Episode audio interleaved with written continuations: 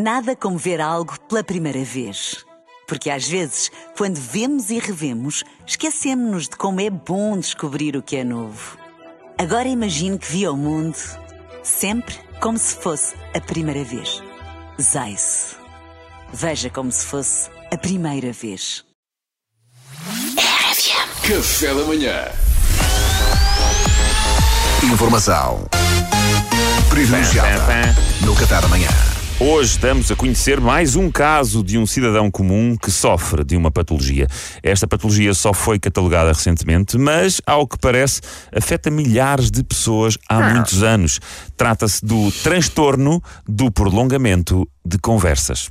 É este o nome.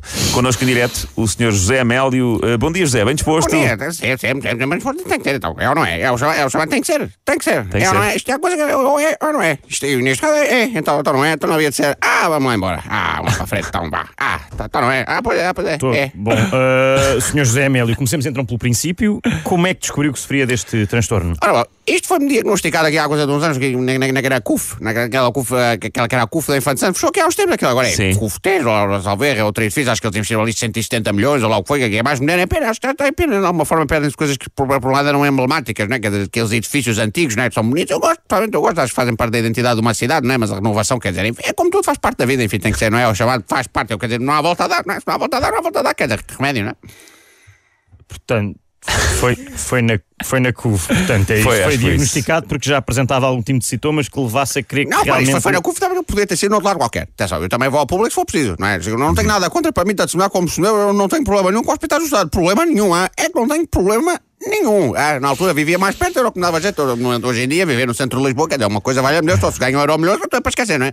Um jovem acabado de sair da faculdade, quer dizer, quer comprar uma casa em Lisboa, não tem hipótese nenhuma. É que não, é que não tem hipótese nenhuma. Nenhuma. É o que é. Isto não vale a pena estarmos com. É que hipótese nenhuma. Foi na CUF, sim.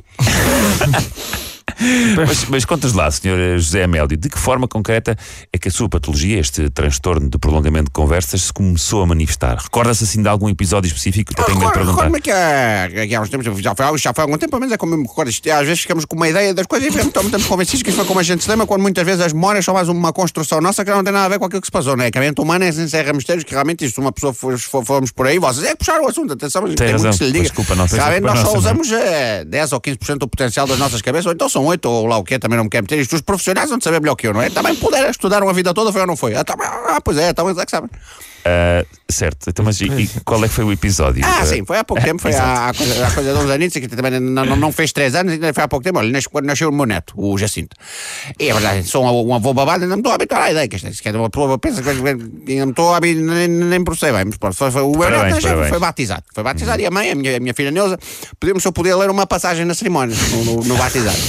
Ora, o que é que? Eu, li- eu li o que estava no papelinho, que tem um texto, que é uma passagem, lá, que é, que é- como é que é o tempo, também não vou estar a inventar. É uma passagem, é um texto, quer dizer, as pessoas que são mais. não é, percebem é que sabem Sim, sim, como é sim, que é que sim. Pois, eu cheguei li a passagem e no fim acrescentei só ali uma partezinho. Que que é avô, é avô, não é? Quer dizer, tinha uns pozinhos ali, uma coisa que me saiu do coração e, e no momento, olha, disse duas outras palavras. Sim. Quando acabei de ler, fui ter onde estava o meu neto, pá, quis-lhe pegar, quis jogar ao colo e dar-lhe um beijinho naquele momento, não é? Que é que um avô, avô babado, que Claro. quer pegar no meu neto, O no batizado, sim, sim. Quando pego nele, ele vira-se para mim e diz: Ó oh, avô, agora é um bocadinho descabido querer pegar-me ao colo, porque eu entretanto já tenho 36 anos e acabei de me divorciar. Quer dizer, foi um momento tenso da minha vida, se me pudesse dar ali algum espaço, também agradecia. E eu pensei: Oh, diacho, se calhar não ando bom. Pois, bom, bom, olha, não sei como, mas chegámos ao fim do nosso tempo, Sr. José Amélio. Ah, muito obrigado pelo seu testemunho. Pois claro, olha, boa sorte na sua luta contra o transtorno de prolongamento de conversas. Esperemos ter ajudado de alguma forma, se calhar, na divulgação, não é? Pois, é Ah, preciso não. saber-se. não é? Eu é que agradeço, que sair, é? vocês- eu é que agradeço vocês aqui na rádio, e vocês fazem aqui um trabalho brutal, um trabalho brutal, porque a rádio que realmente tem um poder, a rádio que é uma coisa curiosa, que já na altura, quando o Marconi, o italiano, o Guilherme Marconi, no fim do século XIX, desenvolveu a tecnologia da transmissão Já de som acabado, senhor. Não, Dizia que ele na altura estava a inventar a rádio, mas não é verdade. Quer dizer, a Suprema Corte do- do- dos Estados Unidos concedeu ao Nikola Tesla o mérito da criação da rádio, uma vez que o Marconi usou qualquer coisa como 19 patentes Tesla no, no seu projeto na Tesla, que justamente acabou por dar o nome à empresa do Elon Musk. é? Os, os carros elétricos, por acaso, gosto, gosto dos, dos Teslas, que realmente da tecnologia aquilo não há melhor. Agora, precisam de peças, esqueçam, esqueçam, precisas de trocar uma porta, são seis meses. Quer dizer, sei que pessoas têm o carro parado desde o ano passado e já vamos em abril. Hum? E esta? Obrigado. Sai só, Ah, sai para a é, música. é, Não faças mais perguntas. Informação privilegiada no Qatar amanhã. Café da manhã.